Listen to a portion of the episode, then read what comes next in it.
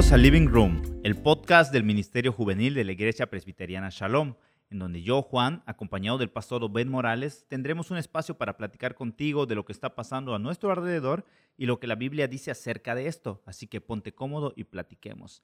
Bienvenidos al episodio número 38 de Living Room, de nuestro podcast. Bienvenido, pastor, ¿cómo estás? ¿Qué tal, Juanito? Muy bien, contento otra vez. Ya habíamos pasado ya creo que dos semanas de no grabar, ya extrañábamos esto. Y sobre todo, ahorita nos dimos cuenta de algo que de verdad vale la pena mencionar, vale la pena decir.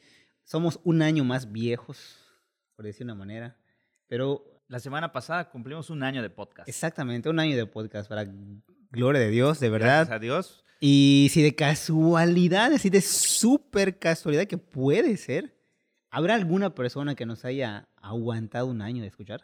Seguramente, mi mamá. Por- ¿Qué estaremos dispuestos a obsequiarle a, una, a, a un fan, el, el fan destacado? El fan destacado. El fan destacado. No tengo la, no, no sabría cómo buscarlo en mi computadora, pero creo que sí hay Se alguna podría. persona que nos ha escuchado. O que lo diga, ¿no? Que diga, ya sabes que yo, la verdad, los, los escucho porque me caen mal.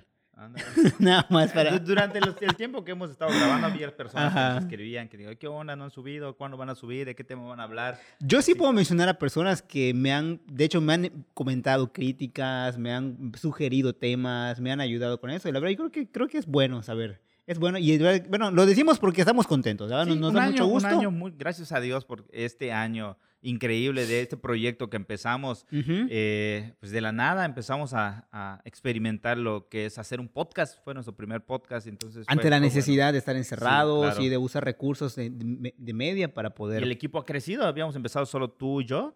Luego ahorita ya tenemos un equipo de, que nos está ayudando en la producción. Gracias a video, Dios por ellos. audio. Ha sido, ha sido increíble. Maquillaje, Así es, peinado, todo, todo. Todo eso.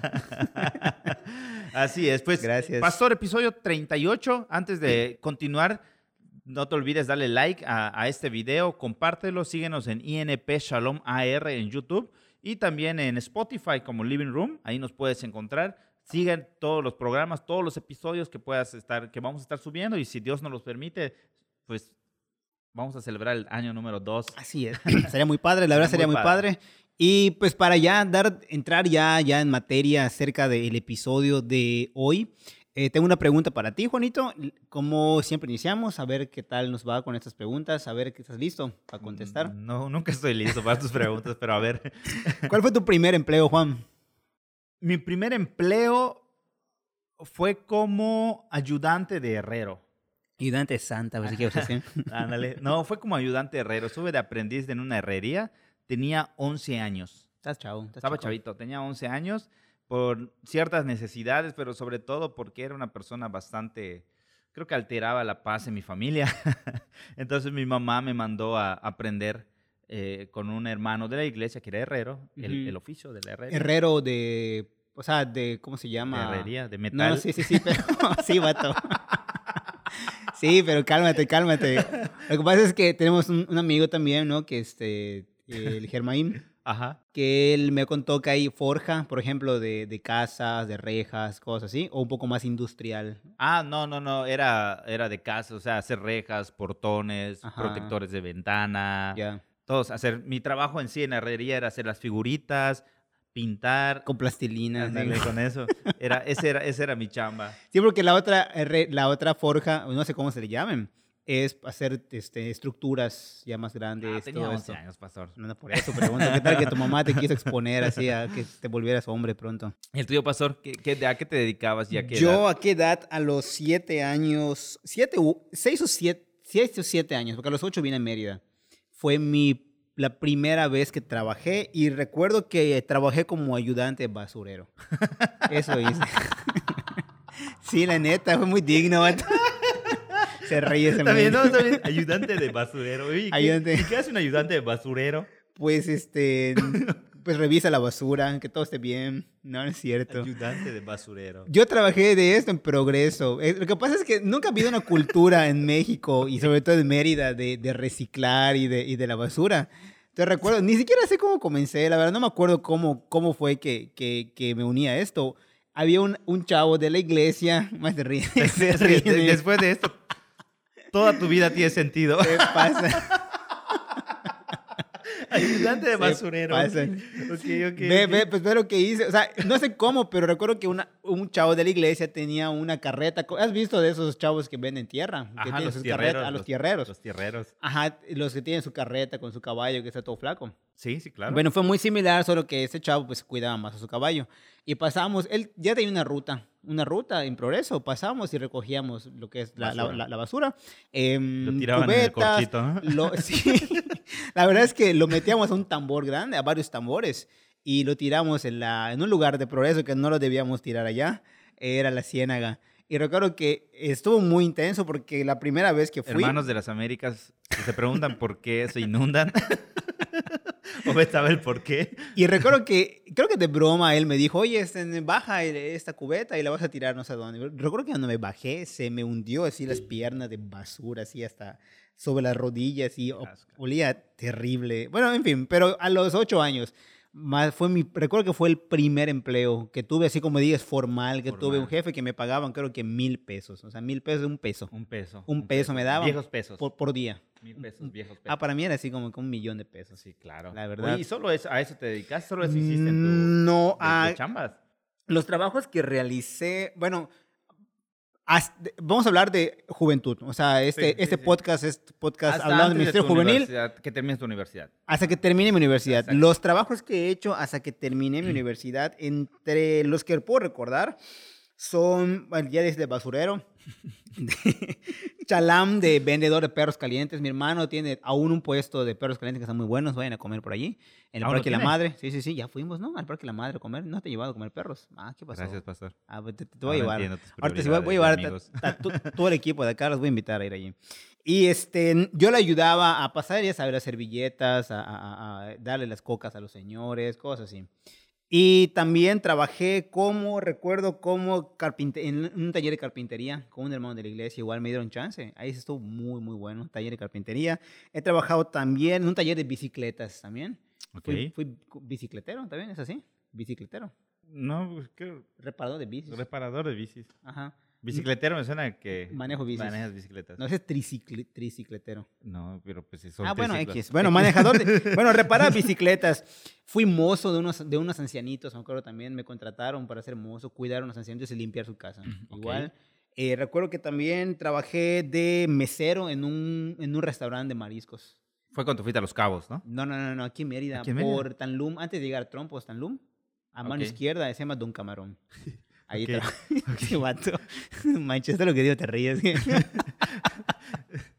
Trabajé de mesero, de auxiliar administrativo también. Trabajé en equipo circuito. Un hermano me dio chance de trabajar también acá. Y después trabajé como diligenciero. Ok. ¿Y tú, Juanito, de qué has trabajado? Pues yo no he trabajado tanto como tú, pastor. La verdad, No te creo. he sido herrero, Ujú. ayudante de herrero, ¿no? Aprendiz. Gracias a Dios aprendí mucho ya de- del oficio. Me puedes contratar, Germain, si quieres. Eh, fui mucho tiempo pintor.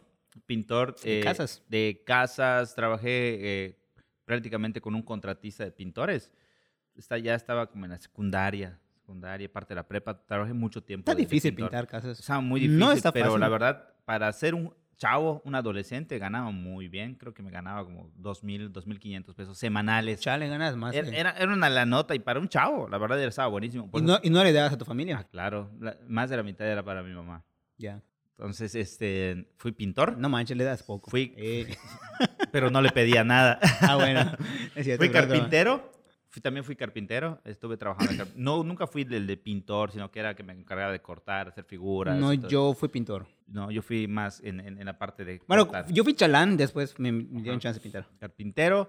Fui eh, ayudante de veterinarios. me- ap- eh, yo daba las inyecciones, bañaba a los perros, cortaba, era en la estética canina, aprendí a hacer estética canina. Así, así aprendiste a cortarte el pelo. Así, así me- yo me- ya me puedo cortar el cabello solito. Así aprendiste a, a rasurarte tu barba. Y eh, ayudaba, asistía también al, al veterinario en sus cirugías.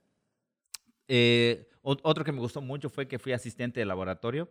Eh, yo me encargaba de hacer muestras sanguíneas, copros, eh, orina, ¿Qué es copro? popó. Ajá, ok, sí. Ah, ya, ya, sí. Entonces, hacía, eh, yo me encargaba de, de rescatar o tener todo ese, todos esos, eh, esas muestras, llevarlas a análisis, trabajé, bueno, fui, este, soy técnico en laboratorio, entonces aprendí mucho de eso y aprendí mucho más en, en ese laboratorio que fue en el, en el Seguro Social de Cozumel. Ah, mi último empleo, que fue en la universidad, que fueron bastantes años, fui, fui músico en un bar. Tocaba bajo en, en un bar y parte de ese trabajo fue para trabajar, para pagar mi carrera. Entonces estudiaba y era músico. ¿Bar o cantina? Era, era un bar, era un bar con, de hecho, aquí lo conocen mucho, se llama Absenta, y era el primer Absenta en Valladolid. Son de Valladolid los 70 Mm, El, sí, ahí salió el primero. Ya. Entonces, esos fueron mis trabajos y pues después de eso, muchos Desde, más. desde ahí las salitas están chidas o no? Claro. Ah, están chidas las Sí, sí, sí. Entonces, ahí es lo que he estado trabajando. Bueno, y pregunta a esto, porque ya estamos entrando en materia, como ya se darán cuenta, vamos a hablar acerca del trabajo en el Ministerio Juvenil, trabajo en los jóvenes. Eso, de eso vamos a estar platicando y por eso queremos introducir un poquito hablando de, de esta experiencia, pero para ya ir un poquito más en materia, Juanito, ¿qué te decían tus papás acerca de todo esto? ¿Te dan chance de trabajar? Pues mi mamá me mandó a trabajar desde los 11 años, así que sí estaba de acuerdo. Como te digo, era alteraba la paz en la familia, así que tener un hijo hiperactivo molestando y haciendo que lloren todos sus hijos, pues no, Ujú. no era buen negocio para ella, así que Ya. me mandó. Sí estuvieron de acuerdo y más cuando el ingreso era mayor y pues culturalmente mi papá me enseñó lo que trabajas, parte de ellos es tuyo y parte de ellos para tu madre, así que pues a mi mamá le ayudaba mucho en la parte económica, así que siempre estuvo de acuerdo. ¿Y los tuyos? Que seas vas ayudante También. basurero. sí, de hecho, cuando trabajé, es interesante como ayudante de, ese, de, de basurero, no sé cómo llamarlo, chalán de basurero. Chalán de basurero. Ayudante de basurero, soy así como que muy raro. Sí. Recuerdo que cuando me dieron eh, mi primer salario, me dijo mi, mi, mi mamá que yo dé mi diezmo, que dé el dinero como diezmo. Y dije, o sea, no, está- estás, estás chavo, o sea, como que no quieres, quieres gastar tu dinero que, que, que, que ganaste, ¿no? Sobre todo claro. allí sumergido en la basura, ¿no? Pero recuerdo que yo di ese primer salario como ofrenda, o sea, como un diezmo. Ajá, Y la verdad es que, o sea, sí estuvo, sí estuvo de acuerdo con que yo trabajara. De hecho, en mi caso estuvieron de acuerdo con que yo trabajara porque eh, creo que en, en general yo soy el menor de siete hermanos y desearon forjar mi carácter. O sea, creo que, creo que veían que no tenía este, disciplina, me costaba mucho eh, eh, enfocarme y me la pasaba pues jugando, igual pues travesuras y lo que sea, pues es un- eres un niño, ¿no? Y como adolescente necesitaba dirección. Entonces los trabajos en mi caso sirvieron como esta parte de enfocarme para, para forjar más mi, mi pues sí, carácter, mi, ¿cómo se llama? Mi disciplina. Yo creo que hasta el último trabajo que fue de diligenciero, ahí fue así donde más me, ah, de verdad Dios me, me, me agarró y me, me hizo trabajar fuerte, fuertemente en mi humildad, en mi carácter, en mi madurez. Yo creo que ese fue el propósito, así que por parte de mi familia fue, fue, fue muy bueno. Pero ya hablando un poquito más de esto a nivel Ministerio Juvenil, lo que queremos platicar hoy y compartir con ustedes es, es, es, es esto, ¿no? Es, ha cambiado la cultura laboral actualmente para los jóvenes que ministramos y si ha cambiado, ¿de qué maneras ha cambiado? O sea, una, creo que una primera pregunta que nos hace, que nos plantea hablar de este tema es este, ¿ha cambiado la cultura laboral para los jóvenes con los cuales tú y yo ahorita estamos ministrando o tenemos cerca de nosotros? Y una segunda pregunta que viene a nuestra mente y que es bueno desarrollarlo un poquito es, bueno, si ha cambiado cómo es esa cultura, de qué manera la iglesia, en específicamente el Ministerio Juvenil, puede ayudar a, a, los jóvenes a tener una cultura laboral bíblica, una cultura laboral correcta. Cómo nosotros como Ministerio Juvenil de la iglesia podemos apoyar a los papás y apoyar a los chavos a tener una cultura juvenil okay. bíblica. Yo creo que desde mi punto de vista, pastor, ha, ha cambiado mucho en la parte de competencias. Uh -huh. la, la competencia laboral siempre ha habido competencia laboral, siempre. Sin embargo, uh, tú eres un poco más grande que yo, así que podríamos decir que tal vez no haya, no había tantas personas interesadas en prepararse académicamente. Y conforme ha pasado los tiempos, o sea, por ejemplo, mis papás hasta Malo, la primaria. Lo dijiste así como si más es muy grande. Pero, pero, ah, por ejemplo, mis papás tienen 50 y algo, 55 años. A mi mamá tiene 80. 55 años. Y para ellos, o por muchas, muchas personas de su edad, pues no era necesario prepararse tanto. Uh -huh, uh -huh. Ahorita, una licenciatura no te sirve. Es muy poco, o sea, no estás listo para enfrentarte a una vida laboral tan competitiva. Entonces el trabajo ha cambiado muchísimo. Competir, o sea, si tú sales con tu licenciatura, no sé, en contaduría, ¿no? Y luego te vas a pedir trabajo, pero hay un doctor buscando el mismo puesto, la competencia es muy cañona, o sea, es, es, es muy difícil. Yo creo que sí ha cambiado la importancia es cómo nosotros como iglesia podemos apoyar a estos jóvenes, ¿no? Para, para poder entender este mundo laboral. Es bueno el trabajo, es malo trabajar, es malo prepararme. Es bueno trabajar mientras estudias, por ejemplo, las otras preguntas que los chavos hacen. Algunos no tienen esa cultura, trabajar mientras estudian. No sé si a ti igual te dijeron eso, ¿no? De que no, tú, tú no trabajes, eh, tú solamente estudia y, este, y porque ese es tu trabajo. En algún momento me lo dijeron, pero cuando vieron que como que no le metía bien a la escuela, me dijeron, pues también trabaja. Pero creo que cuando a mí me toca ahora estar de este lado ministrando, eh, sí apoyo a los papás cuando ellos les dicen a sus hijos que no es necesario que trabajen porque no tienen esa necesidad. Los papás pueden cubrir sus... Este, sí, sus papás pueden, excelente. Claro, pero también la verdad es que ya viendo en perspectiva también lo que el trabajo aportó o aporta a la vida de una persona, eh, no está tan descabellado también el permitirle a un adolescente, inclusive un niño, trabajar. Obviamente no estamos hablando de un niño, o sea, explotarlo laboralmente, pero... Mis futuros hijos van a ver de periódico. Pero ayudantes, de, ayudantes de basurero. ¿Todavía tienes el contacto del basurero? este, pero viéndolo, viéndolo en perspectiva, o sea, creo que nuestra, nuestro consejo para los papás inclusive para los jóvenes, que aún ellos tengan esta posibilidad, ojo, hay que ver cómo es este joven, cómo es su carácter, cómo es en su disciplina, pero no es descabellado y de hecho inclusive creo que es hasta, creo que es bíblico eh, recomendar a los papás a exponer a sus hijos a trabajo. a responsabilidades. A responsabilidades laborales. Vamos a decir, porque cuando hablamos de trabajo pueden pensar como que darse de alta en el seguro, como que, no, no, no, no, no, no así como que, que te contrate una empresa, no, exponerlos a, a, a que ellos hagan una... Una forja, ¿no? tu martillo acá, ¿no? No, yo recuerdo, así como pones eso de, de, de, Estás diciendo que los padres deben de exponer a sus hijos al trabajo. Recuerdo muy bien cuando mi papá, mi papá ha sido, todo lo que soy es como que mucho, mucho el reflejo de mi padre. Entonces mi papá le encantaba hacer muchas cosas, era carpintero, era herrero, era albañil, era de todo. Y en todas esas cosas que él hacía, yo estaba presente. Si mi papá estaba martillando, yo era el que sostenía los clavos y a veces el martillo y era un chiquitín. El secre. El secre. Entonces, tal vez a veces lo estorbaba, pero a él le gustaba enseñarme la importancia del trabajo. Si él estaba con el serrucho, yo era el que tenía agarrado la madera para no que no se caiga al suelo, ¿no? Entonces siempre me enseñó eso. Y lo que es lo que queremos llegar es que el trabajo es bueno. Siempre ha sido bueno porque cada, es parte de la creación cada de Dios. padre, cada familia tiene que discernir de qué manera va a involucrar a su hijo en la cultura laboral. Cuando decimos cultura laboral, ojo, no estamos hablando que sea que los lleven a cómo se llama a un negocio que los a que los contraten. No, no, aunque. Que los lleven a la obra. Anda, no, estamos hablando que lo que dijiste es bueno que trabajen, porque la, la Biblia dice que desde el inicio eh, Dios trabajó. y claro. Génesis habla desde Génesis 1 al 3, de hecho son, son, es, una, es una base bíblica para tener una cosmovisión bíblica, valga la redundancia, del trabajo. Aquí vemos a Dios desde el inicio activo a un Dios que está trabajando. Se abre el libro de, se abre la Biblia e inicia todo viendo a un Dios que trabaja. Entonces realmente el trabajo es bueno y esto también lo vemos cuando cuando vemos a un Dios involucrado, no solamente trabajando con su palabra o creando, sino también cuando Dios crea al hombre, Dios hace un trabajo manual. Dios hace un trabajo que es este, involucrarse físicamente, por decir de una manera, Dios la, en crear al ser humano.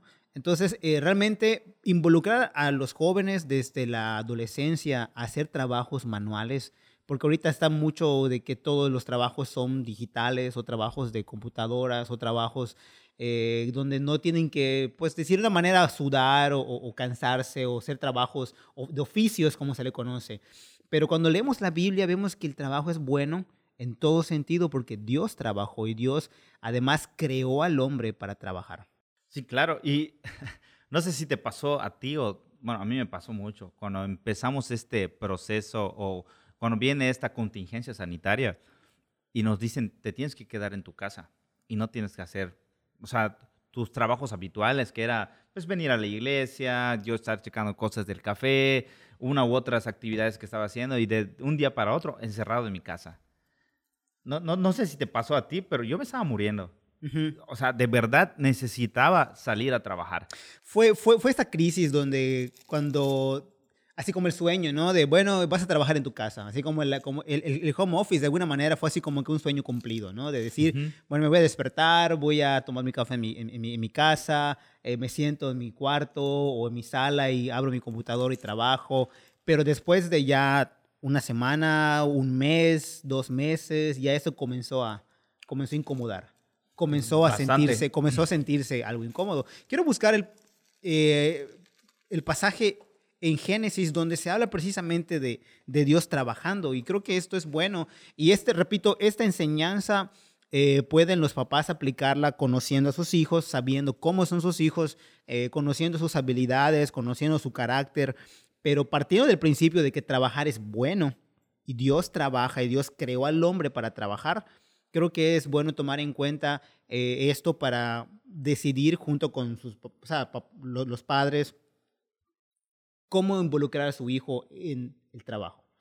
Eh, el, está en Génesis, pues desde el inicio, cuando dice la Biblia, Dios creó. En el principio creó. En el principio creó Dios los cielos y la tierra. Sí, claro. O sea, es tan, el trabajo es, para Dios es tan importante que inicia la Biblia con trabajo. O sea, no, no es así como que le da un rollo y luego mete el trabajo. Desde el inicio hay trabajo. En el principio crea Dios los cielos y la tierra.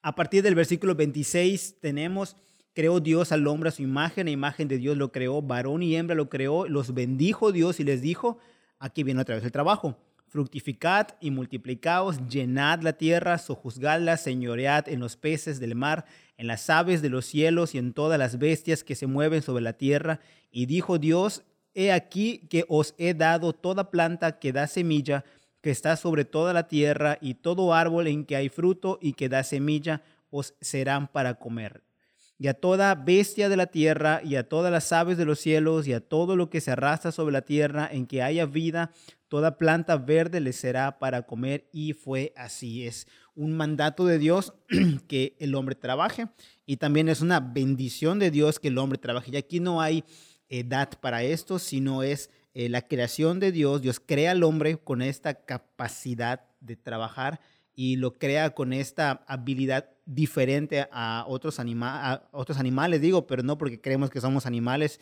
Lo que quería citar era que hay gente que cree que el hombre es un animal y esto es absolutamente equivocado. El hombre no es un animal, el hombre es una creación digna de Dios o la corona de la creación y recuerdo haber leído de una persona que dijo, un, un investigador que dijo, un científico, que las hormigas tienen cultura laboral. Y dijo, bueno, me parece una tontería porque, la, bueno, bíblicamente eso no es correcto, porque el único que puede crear cultura es el ser humano. Claro. Tiene la capacidad de crear cultura, es el único. Entonces, eh, la verdad es que esto, pues es bueno traerlo y pensar de qué manera los jóvenes pudieran trabajar. Sí, el, el, trabajo es bueno. Dios crea el trabajo. Dios nos modela el trabajo al principio de la Biblia. Pero, ¿por qué nos da tanta flojera trabajar? Eh, de hecho, aquí quiero poner así como que un pre antes de esto. ¿Tú crees que entonces si es bueno el trabajo, eh, cuando no, como lo, que decías hace rato, cuando piensa en ti en tu adolescencia, si no trabajas, si no hubiéramos trabajado en nuestra adolescencia, nos hubiéramos incomodado, nos hubiéramos sentido mal, nos hubiéramos... No, creo que no. Tal vez no. O sea, creo que no hubiera molestado a los 11 años estar jugando, estar haciendo otra cosa. Pero me sirvió mucho. Definitivamente. Y bueno, conectando eso con tu pregunta, entonces, eh, la verdad es que, bien dices, eh, ciertamente nos gustó trabajar, pero si no lo hubiéramos hecho también no hubiera pasado nada. Claro. Porque la verdad es que cuando hablamos de trabajo también, sobre todo trabajo en adolescentes, estamos hablando de algo que no nos, que no nos gusta hacer, que no les gusta, no, no es algo que busquemos hacer. Al menos no, toda, no todas las personas. Conozco gente que le gusta trabajar, conozco gente que, que disfruta trabajar. Por ejemplo, tú. Pero tu pregunta fue por qué se volvió difícil. Bueno, ¿Por qué, se- ajá, ¿por qué, por qué es tan complicado algo que Dios crea? Algo que Dios disfrutó, algo Nos que capacitó, nos capacitó, nos te dio creó todas tus esto. habilidades. Como dice la Biblia, toda bendición espiritual la tienes, estás completamente listo, pero nos da una flojera. Bueno, eh, precisamente es en la misma narrativa creacional, en esta narrativa, en donde nosotros vemos que el ser humano eh, lo que hace, y aquí está esa respuesta, es a causa del pecado, a causa de su rebeldía contra Dios, a causa de su falta de conformidad con la dirección de Dios para eh, el trabajo. El, el hombre en su falta de conformidad con la dirección que Dios le da de trabajar para Dios, bajo la dirección que Dios le da, el ser humano eh, cambia esto, invierte esto y lo que hace ahora es trabajar, eh, ahora es tomar decisiones em, en otra dirección diferente a la de Dios. ¿Qué es esto? Bueno, en Génesis 3 se habla precisamente de esta decisión de pecado del hombre y lo que hace es, eh, pues hay consecuencias. El pecado trae consecuencias, entre ellas la muerte, pero entre ellas también eh, la, se le llama la depravación del ser humano, la depravación total la cauterización de su corazón, de esa capacidad ahora de vivir bajo la dirección de Dios, vivir siguiendo la dirección de Dios, entre ellas el trabajo. Hay una afectación cósmica, algunos teólogos le llaman, eh, del ser humano y hay una afectación cósmica también en la creación. Entonces lo que sucede es que el ser humano ahora, eh, corrompido por el pecado, ya no va a trabajar buscando la glorificación de Dios, sino va a trabajar porque el, el trabajo antes de la caída era bueno. De hecho, no, no leímos esa parte, pero Adán trabajó antes de la caída y fue bueno. Adán eh, ejerció el trabajo antes de la caída, puso nombres a los animales, eh, reprodujo, eh, perdón, este, dominó la tierra, este, ayudó eh, a, a cumplir, cumplió esta labor de, de, de- de mayordomo en la creación antes de la caída. O sea, el trabajo no es una maldición, el trabajo es bueno, pero a partir de la caída, a partir de esa decisión de pecado del hombre, eh, se habla del trabajo como esta carga. El trabajo se hace más difícil, el trabajo conlleva para el ser humano también una maldición. No que el trabajo sea malo, sino el pecado en el ser humano. Ahora el ser humano se resiste a cumplir la dirección de Dios. Como menciona este librito, este librito que, que estaba leyendo, que se llama Toda Buena Obra, dice todo. Que te escuche Tim Keller, es, todo, el, es el librito. El librito de Tim Keller. Todo se desmoronó. No, no se salvó nada. Todo, se todo, derrumbó. todo se derrumbó. Entonces, el trabajo pues no queda fuera de esto, ¿no? No queda fuera de lo cómo el pecado impregnó esta área y por eso nos es difícil realizar algo Aquí que lo Dios ha tengo. mandado. El 17. Y el hombre, y al hombre dijo, esto es después de la caída. Bueno, estamos en este evento. Por cuanto obedeciste a la voz de, de tu mujer y comiste del árbol de que te mandé, diciendo, no comerás de él, maldita será la tierra por tu causa, con dolor comerás de ella todos los días de tu vida, espinos y cardos te producirá y comerás plantas eh, del campo.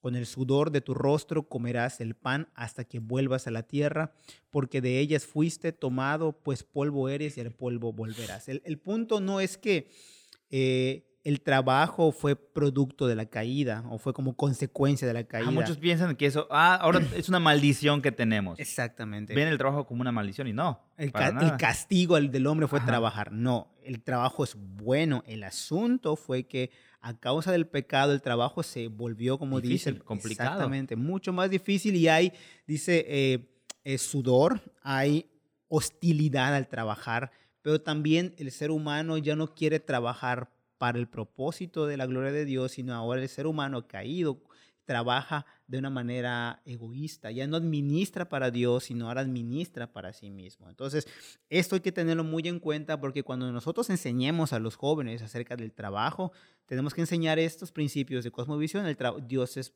Dios creó el trabajo, Dios trabaja, el trabajo es bueno, pero a causa de la caída te cuesta trabajar.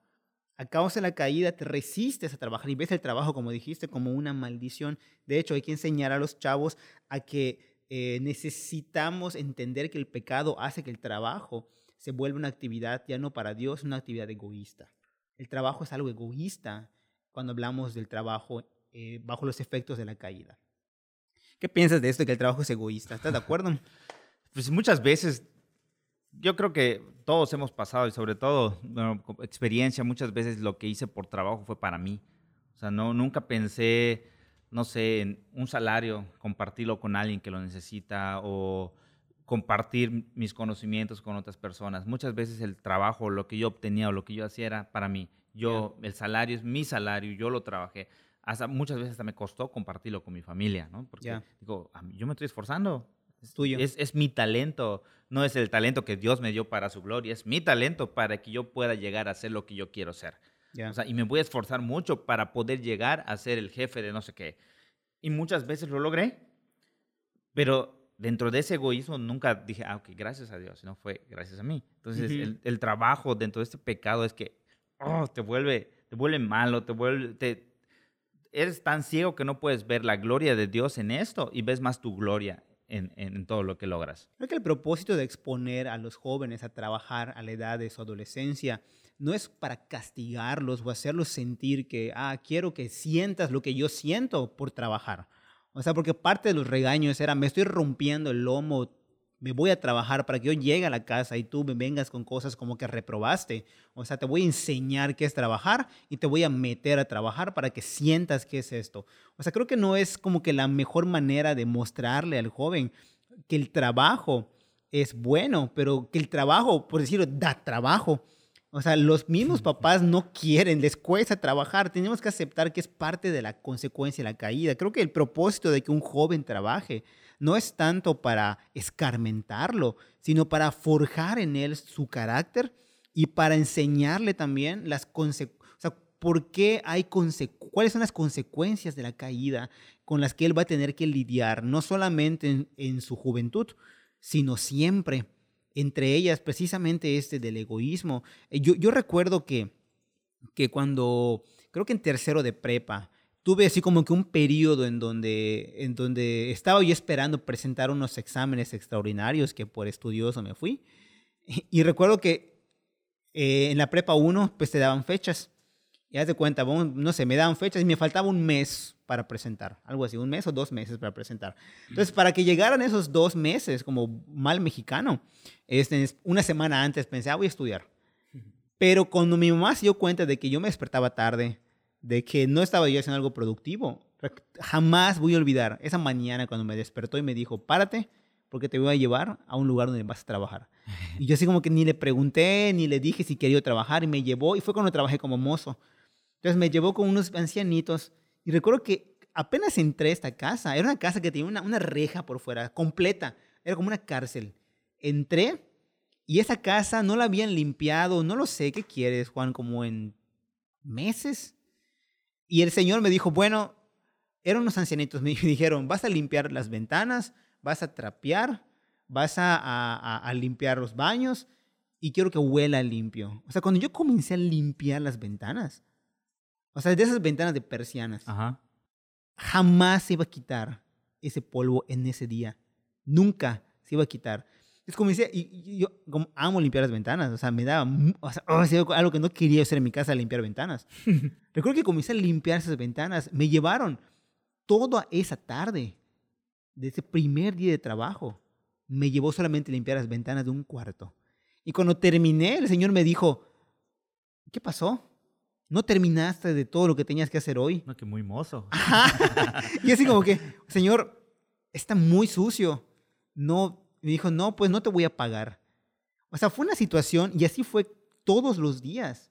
Fue una situación de, de estar aguantando a unos jefes que, inclusive cuando yo entraba como aduana, y recuerdo que una vez descubrí a, a la esposa de ese señor revisando mi mochila para ver si no me había robado algo de su casa. O sea, yo sentía así que oh, era, era, era muy, muy estresante. Había días que yo no quería ir porque decía, ¿por qué tengo que venir a, a, soportar que esas personas me estén ofendiendo, que esas personas me traten como, como algo que, ah, que, que no soy? De hecho, tristemente debo confesar que, que hubo dos situaciones que me, que me hirieron así en mi corazón, porque una vez me, me preguntaron, y lo voy a decir con, con, con, con, el temor de Dios, y voy a decir que no estuvo bien.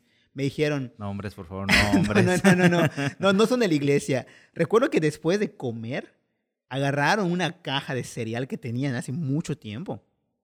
y sacaron de Nesquik y me dieron así en su mano y, y me dieron, toma, este, vamos a darte esto para que pruebes, no sé si lo conoces. Y así como, hay, hay de esto en tu pueblo, me dijeron.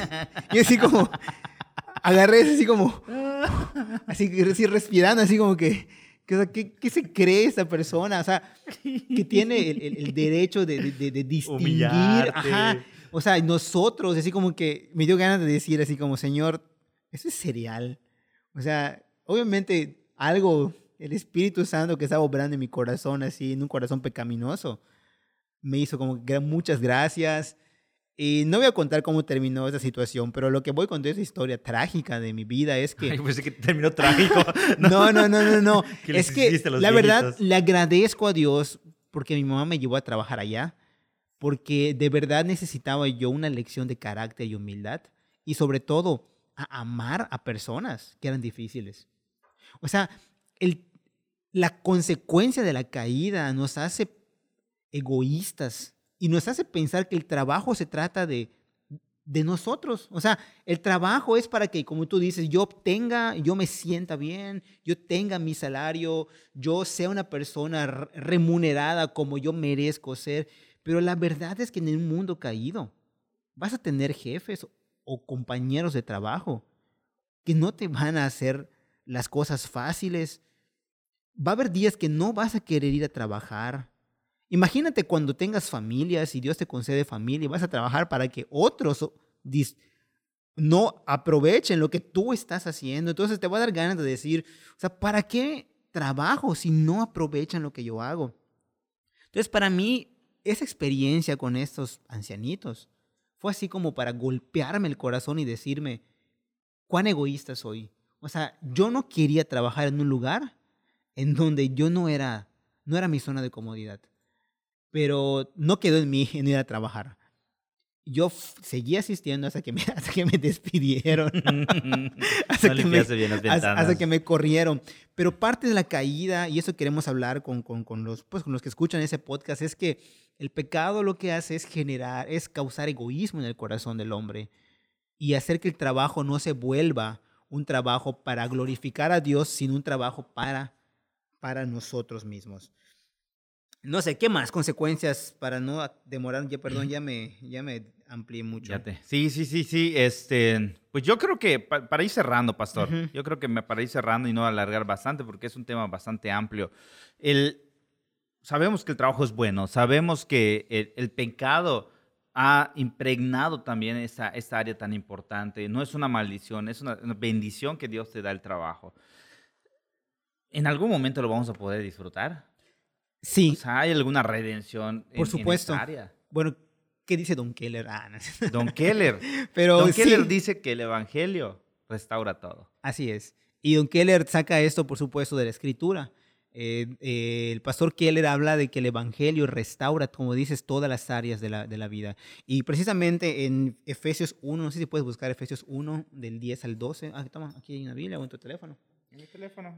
Ok, Efesios, hablando. Efesios 1, del 10 al 12, habla precisamente que todas las cosas serán, se renuevan y encuentran su propósito en Cristo, entre ellas el trabajo, sobre todo el trabajo para los jóvenes, que si tienen la oportunidad de trabajar y tienen la oportunidad de ser expuestos a trabajar, eh, ya sea en casa, ya sea con algún familiar, ya sea en alguna empresa que los pueda contratar si son universitarios, pero eh, tener una buena perspectiva del trabajo y tener un cambio en el corazón, hacer que el trabajo comienza con tener una dirección correcta para esto. Y la dirección correcta sucedió en el momento cuando el Señor Jesucristo lo que hizo fue asumir nuestro lugar de ser unos malos empleados, una, mala humanidad.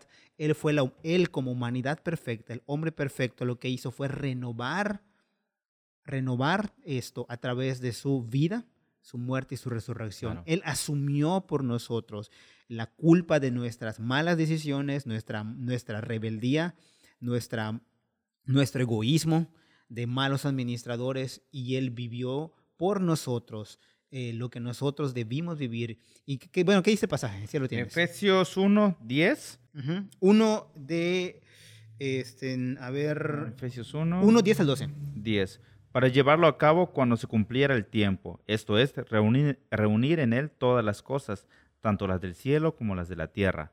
En Cristo también fuimos hechos herederos, pues fuimos predestinados según el plan de aquel que hace todas las cosas conforme al destino de su voluntad, a fin de que nosotros que ya hemos puesto nuestra esperanza en Cristo seamos para alabanza de su gloria.